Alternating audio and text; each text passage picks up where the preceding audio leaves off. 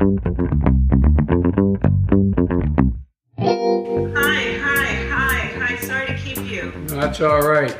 You ready to go to work? Oh my god. I'm so ready to go to work. So klingt das also, wenn man in Zeiten von Corona über Videochat gefragt wird, ob man als Vizepräsidentin für die Vereinigten Staaten von Amerika kandidieren möchte. Seit Dienstag wissen wir, Kamala Harris, Senatorin aus Kalifornien, wird Joe Bidens Running Mate, also die Kandidatin der Demokraten für das Amt der Vizepräsidentin.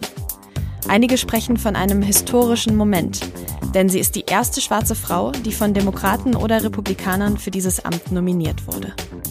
Wer ist Kamala Harris und was bedeutet ihre Nominierung für den Wahlkampf? Es sind noch knapp zwölf Wochen bis zur Präsidentschaftswahl und deshalb blicken wir heute im FAZ-Podcast für Deutschland nach Amerika. Und ich bespreche unter anderem mit dem CDU-Außenexperten Norbert Röttgen, was ein Präsident Joe Biden und eine Vizepräsidentin Kamala Harris für das deutsch-amerikanische Verhältnis bedeuten würde. Es ist Donnerstag, der 13. August 2020 und ich bin Tami Holderried. Hallo. Gestern hatten Joe Biden, der designierte demokratische Präsidentschaftsbewerber, und seine frische Running Mate Kamala Harris ihren ersten gemeinsamen Auftritt als Team. Now let me introduce to you, for the first time, your next Vice President of the United States, Kamala Harris. Und auch dieser Auftritt war, wegen der Corona-Pandemie, ungewohnt, bescheiden und ruhig, in einer Turnhalle in Delaware. I have no doubt that I picked the right person to join me as the next Vice President of the United States of America. Biden sagt also, er sei sich sicher, die richtige Kandidatin gewählt zu haben. Wie zufrieden aber die Mitglieder der Demokratischen Partei selbst mit der Nominierung sind, das frage ich jetzt Emily Lyons. Sie engagiert sich bei den Democrats Abroad in Deutschland. Das ist die Auslandsorganisation der amerikanischen Demokraten. Frau Lyons, sind Sie denn zufrieden mit der Nominierung von Kamala Harris? Ja, das kann ich äh, sehr stolz sagen. Ich bin sehr zufrieden. Ich glaube, die anderen Mitglieder von Democrats Abroad sind auch zufrieden. Und ähm, wir wissen, dass sie eine starke Frau ist und sie wird einen tollen Job als Vizepräsidentin machen. Und als erste schwarze und asiatische Kandidaten als Vizepräsidenten äh, finden wir das echt super. Und das ist echt ein gutes Zeichen, ähm, was äh, Biden hat für seine Kampagne und dass auch Amerika so divers ist. Und ja, wir freuen uns. Was bedeutet es denn für Sie, dass jetzt eben zum ersten Mal eine schwarze Frau als Vizepräsidentin nominiert ist? Ähm, für mich ist das äh, sehr gut. Also ich kann das nicht so anders sagen, aber das ist echt gut, weil ähm, das sagt, dass unser Land ist nicht nur äh, von weißer alter Männer äh, regiert. Ähm, ich weiß, dass Joe Biden auch so ein älterer Mann ist, aber er kann jemanden ähm, finden als Vizepräsidenten, die auch junger, äh, divers ähm, und auch so eine bessere Vorbild für unsere Bevölkerung ist. Also es ist eine Reflexion, wie unsere Bevölkerung aussieht und dass wir nicht nur so einen weißen Mann, sondern wir sind ein sehr vielfältiges Land mit sehr viel verschiedene Leute. Nach dieser Nominierung, was erhoffen Sie sich jetzt von den nächsten Monaten im Wahlkampf? Also ich hoffe, dass unsere äh, Unterstützer und Unterstützerinnen sehr motiviert sind, dass die Leute werden äh, wählen gehen, dass das nicht so große Probleme geben werden, was wahrscheinlich eher der Fall wird. Ähm, ich glaube, unsere Mitglieder und Mitgliederinnen hier in Deutschland sind auch motiviert und die wollen wählen. Wir kriegen ganz viele Anfragen immer, wie man ihr Briefwahl beantragen können, wie die das zurückschicken können. Wir haben jetzt unsere drei Delegierten aus Deutschland, die äh, dabei sein werden für unsere Convention nächste Woche äh, dabei sein werden. Und die sind auch jetzt sehr motiviert, ihr ähm, Unterstützung zu zeigen, auch für Biden und auch für Kamala Harris. Und ich glaube, ähm, es wird nur bergauf gehen von hier. Das heißt also, Sie rechnen dem Biden-Harris-Team recht gute Chancen für November aus? Ja, also ich will das nicht hundertprozentig sagen. Also wir haben alle gesehen, was in 2016 passiert mhm. ist und wir sind immer sehr vorsichtig. Aber ich denke, was er bis jetzt gemacht hat, war sehr gut. Was sie als äh, Senatorin gemacht hat, war auch sehr gut. Und wir alle wissen, sie, die beiden können das Job machen. Und ich meine, wo wir jetzt stehen, ist viel schlimmer, als wo wir die uns führen werden und ähm, es wird nur besser, wenn die im Amt sind. Das sagt Emily Lyons von den Democrats Abroad in Deutschland. Vielen Dank, Frau Lyons. Es kann mit einem Team Biden-Harris also nur besser werden, sagt die Parteibasis. Aber wer ist Kamala Harris überhaupt? Sie ist Senatorin aus Kalifornien, sie ist Anwältin und sie war auch schon Justizministerin in Kalifornien. Im Ausland kennt man sie aber vor allem aus dem amerikanischen Vorwahlkampf, denn auch Kamala Harris hatte sich eigentlich als Präsidentschaftskandidatin beworben, war dann allerdings im Dezember schon aus dem Rennen ausgestiegen. Bei mir am Telefon ist jetzt unser Washington-Korrespondent Wienand von Petersdorf und mit ihm will ich besprechen, was diese Nominierung für die Partei und den Wahlkampf bedeutet und wofür Kamala Harris eigentlich steht. Hallo, Herr Petersdorf. Schönen guten Morgen. Ich habe es gerade schon gesagt, wir kennen Kamala Harris aus dem Vorwahlkampf und da ist sie eigentlich als ziemlich starke Gegnerin Joe Bidens aufgefallen. Was sagt es denn jetzt aus, dass er sie nun trotzdem als Running Mate ausgewählt hat? Naja, in Vorwahlkämpfen gelten ja andere Spielregeln und da wird man auch mal schärfer im Ton und ich glaube, das wird jetzt Kamala Harris an der einen oder anderen Stelle auch vorgeworfen. Aber wenn es dann zur richtigen Präsidentschaftswahl kommt, dann kann die Partei wieder ohne weiteres zusammenkommen und das versuchen die Politiker jetzt auch. Dann sprechen wir mal über die Kandidatin. Wer ist Kamala Harris? Wofür steht sie? Ja, das ist eine ziemlich gute Frage. Ähm, sie kommt aus Kalifornien. Sie, ähm, sie hat einen schwarzen Vater, der aus Jamaika eingewandert ist und später äh, Ökonomieprofessor an der Stanford-Universität war. Ihre Mutter ist aus dem tamilischen Teil aus Indien eingewandert und hat eine Wissenschaft, war eine Wissenschaftlerin äh, in der Medizin, hat Karriere in, zunächst in Kalifornien gemacht und später in Montreal. Die Ehe wurde früh geschieden, das heißt, sie kommt aus einem diversen Haushalt. Das ist der Faktor, der zurzeit auch stark betont wird. Sie hat sich selbst in ihrer Karriere und in ihrem Lebenslauf, kann man sagen, ähm, als, als Schwarze empfunden mhm. und hat sich selbst auch so dargestellt, auch in ihrer politischen Karriere und in den verschiedenen Wahlkämpfen, die sie bereits hatte, um Staatsanwältin in Kalifornien zu werden und später als Senatorin, hat sie sich klar als Schwarze identifiziert. Das ist das eine. Der zweite Faktor ist, sie war eine sehr entschlossene, eine taffe Staatsanwältin in Kalifornien. Das wird ihr zum Teil von der Basis vorgehalten, weil die Vereinigten Staaten generell das Problem haben, dass sie sehr viele Menschen äh, einsperren und mit harten Strafen belegen. Und ähm, da war Kamala Harris keine große Ausnahme, würde man sagen. Das heißt, man hatte eine große Entschlossenheit, äh, Strafen aufzuklären und es wurden viele Leute eingesperrt. Mhm. Das ist ein Thema, das in dem Wahlkampf auch nochmal hochkommen wird, besonders von der Linken innerhalb der demokratischen Basis, die nicht so ganz zufrieden ist, dass jemand jetzt ähm, eventuell für sich spricht und auch für die große Polizeireform spricht, die eine relativ harte Verfolgung äh, von Kriminellen durchgesetzt hat in Kalifornien. Mhm. Lassen Sie uns darüber später noch mehr sprechen. Erstmal würde ich gerne auf diesen ersten Punkt eingehen, den Sie genannt haben. Es ist ja jetzt die Rede von einem historischen Moment, weil eben Kamala Harris mit ihr zum ersten Mal eine schwarze Frau auf dem Vice President Ticket steht. Hat Joe Biden sie denn auch deswegen ausgewählt? Ja, das würde ich auf jeden Fall sagen. Das ist ein wichtiger Faktor dabei.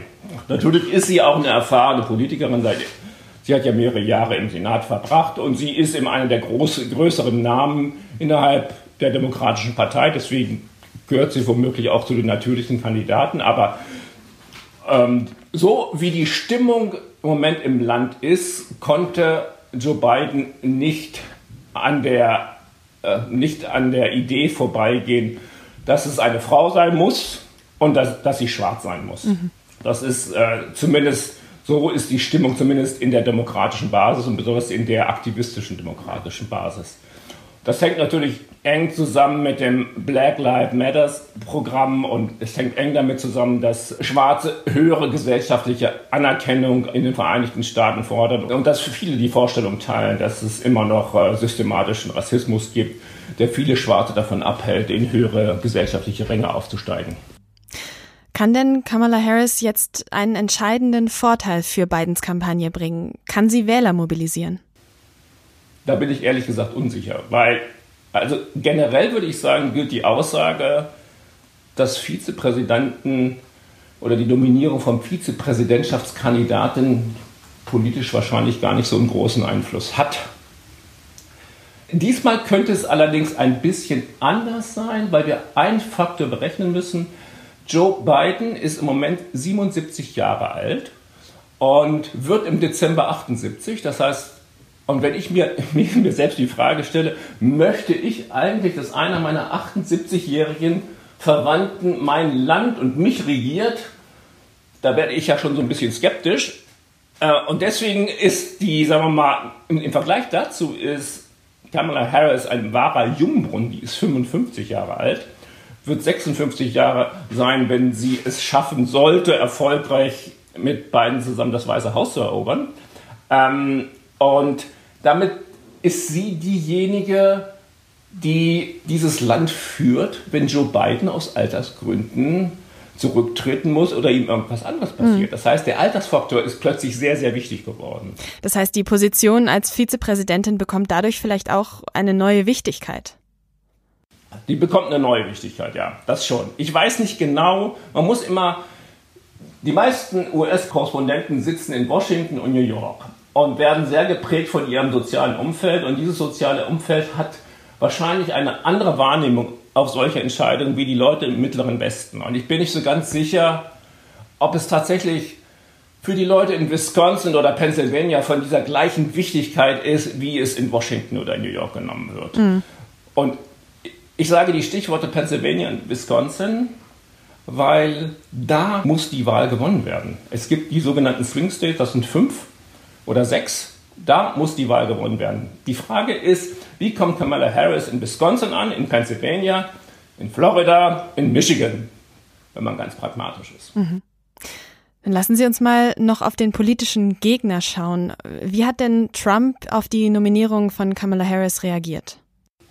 Naja, mit seiner üblichen pöbeligen Giftigkeit kann man sagen. Er sagt, dass er im Grunde die schrecklichste Senatorin gewesen, die er in seiner politischen Laufbahn er erlebt habe. So I was a little surprised that he picked her.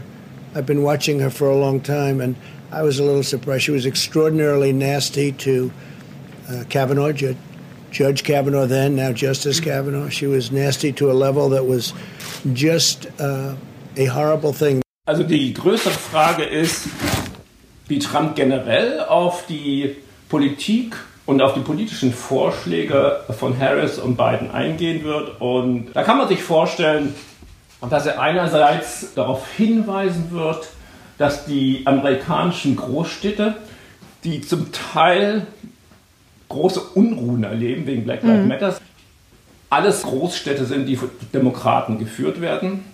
Das wird so eine Linie sein. Das heißt, die Unruhe in den Metropolen oder die zunehmende Unregierbarkeit von Metropolen ist auf die mangelnde Fähigkeit der Demokraten zurückzuführen, politisch zu führen. Das ist, wird bestimmt ein großes Thema sein.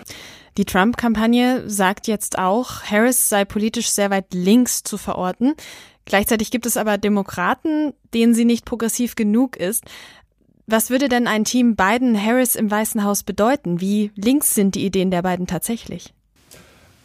Beide sind pragmatische Politiker, die jetzt nicht dadurch hervorstechen, dass sie mit eigenen großen politischen Visionen und politisch in Beton gegossenen Vorstellungen in Wahlkämpfe gegangen sind und Politik gemacht haben. Das heißt, sie sind im Grunde Politiker, die sich die eher etablierte Basis der Demokratischen Partei wünscht.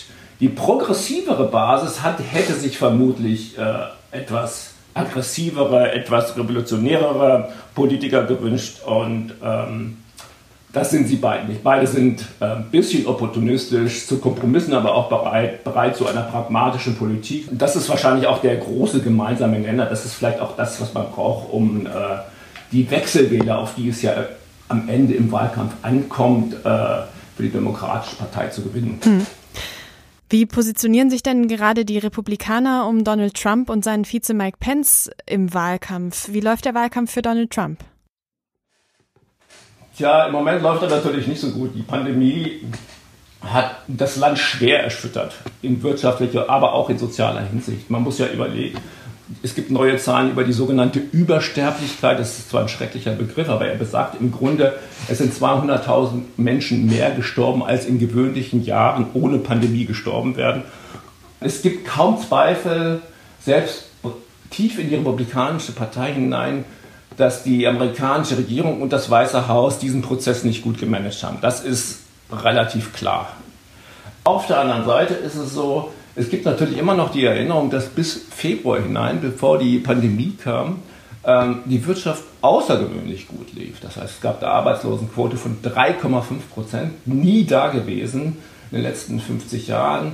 Bis vor kurzem, das hat sich jetzt in den letzten Wochen aber auch geändert, bis vor kurzem war es so, dass Trump trotz des schlechten Pandemie-Managements immer noch eine große Anerkennung vor allem für seine ökonomischen Leistungen hatte. Also die ökonomische Kompetenz, wenn die Leute befragt wurden, wer hat größere ökonomische Kompetenz, da lag Trump immer noch vorne. Das aber das, auch das bröckelt, das heißt, im Moment sieht es nicht so gut aus. Ja, das sagen ja auch die aktuellen Umfragen. Da liegt nämlich Joe Biden in vielen Fällen vor Trump. Aber wir alle erinnern uns auch an die Wahl 2016. Hillary Clinton hatte ja auch in den Umfragen klar geführt und alle dachten, sie wissen, wie die Wahl ausgeht. Könnte sowas wieder passieren? Ja, das könnte wieder so passieren.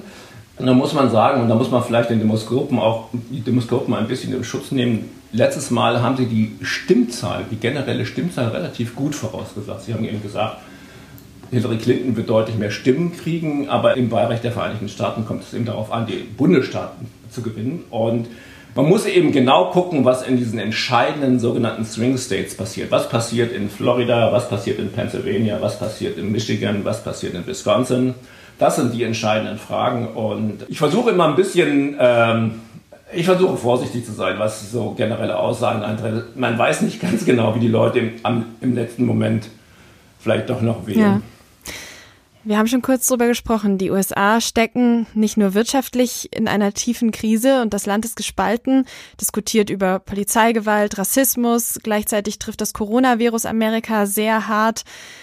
Politik ist also vielleicht ja gerade gar nicht das bestimmende Thema im Land. Was, was könnte das für den Wahlkampf bedeuten, jetzt für die nächsten und letzten finalen Wochen?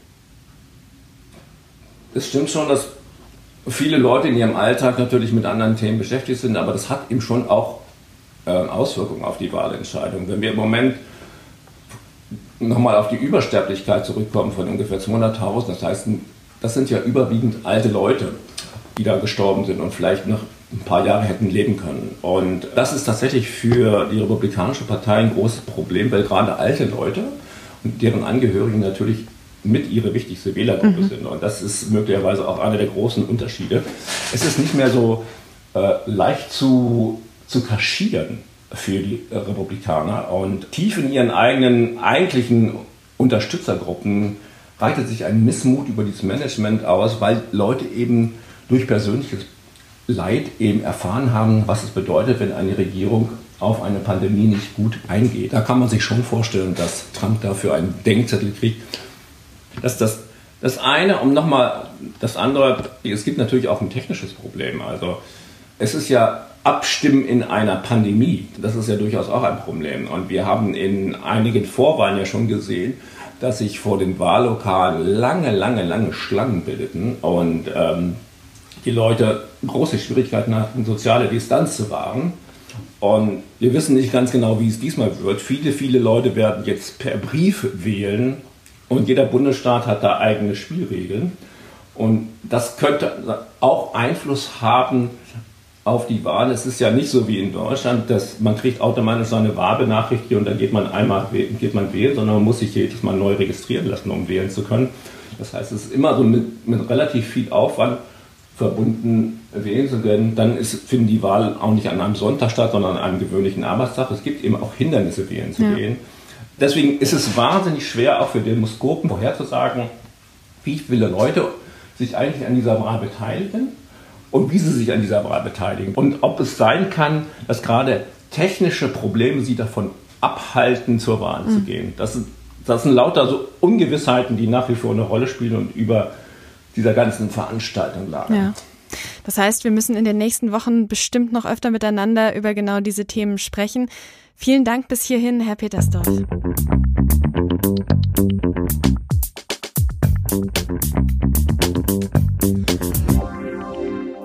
Eines ist schon sicher. Diese Präsidentschaftswahl, die wird für Amerika zukunftsweisend sein. Das gilt natürlich auch in Bezug auf die amerikanische Außenpolitik. Was würde eine mögliche Vizepräsidentin Kamala Harris für die deutsch-amerikanischen Beziehungen bedeuten? Das möchte ich mit dem CDU-Außenpolitiker Norbert Röttgen besprechen, der auch Vorsitzender des Auswärtigen Ausschusses im Bundestag ist. Hallo, Herr Röttgen. Hallo, Frau Holderried. Herr Röttgen, war das Ihrer Meinung nach eine gute Wahl von Joe Biden?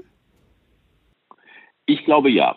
Ähm, ich gehöre sogar zu denen, die schon als die äh, Bestimmung und der Wettbewerb äh, stattfand, wer wird der Präsidentschaftskandidat, äh, ist mir Kamala Harris äh, aufgefallen, positiv aufgefallen. Äh, seither habe ich sie auch immer wieder äh, beobachtet, auch über sie gelesen. Ich glaube, dass ähm, er eine gute Wahl getroffen hat. Sie ist eine profilierte, erfahrene Politikerin, die jetzt als Senatorin in Washington Erfahrung gesammelt hat. Sie war vorher ja Justizministerin, Generalstaatsanwältin, auch Staatsanwältin in Kalifornien. Äh, sie ist nicht mit äh, goldenen Löffeln im Mund äh, geboren. Sie hat Rassentrennung und Rassendiskriminierung selber erlebt. Das ist, glaube ich, ein ganz wichtiger Punkt auch jetzt. Und mhm. gleichzeitig kommt sie aus der politischen Mitte, denn Biden äh, muss ja äh, in den wenigen entscheidenden sogenannten Swing States gewinnen und da gewinnt man in der Mitte und nicht am linken Rand. Mhm. Ich glaube, er hat es wirklich gut gemacht. Wie schätzen Sie dann die Chancen der beiden ein für den 3. November? Also es gibt natürlich immer eine große Unbekannte, äh, was passiert in drei Monaten. Nicht, wenn wir mal sehen, was in den letzten Monaten alles passiert ist, das weiß man nicht. Ich bin auch ganz sicher, dass Trump äh, noch alle äh, Mittel einsetzt, von denen er glaubt, dass sie ihm zur Verfügung stehen.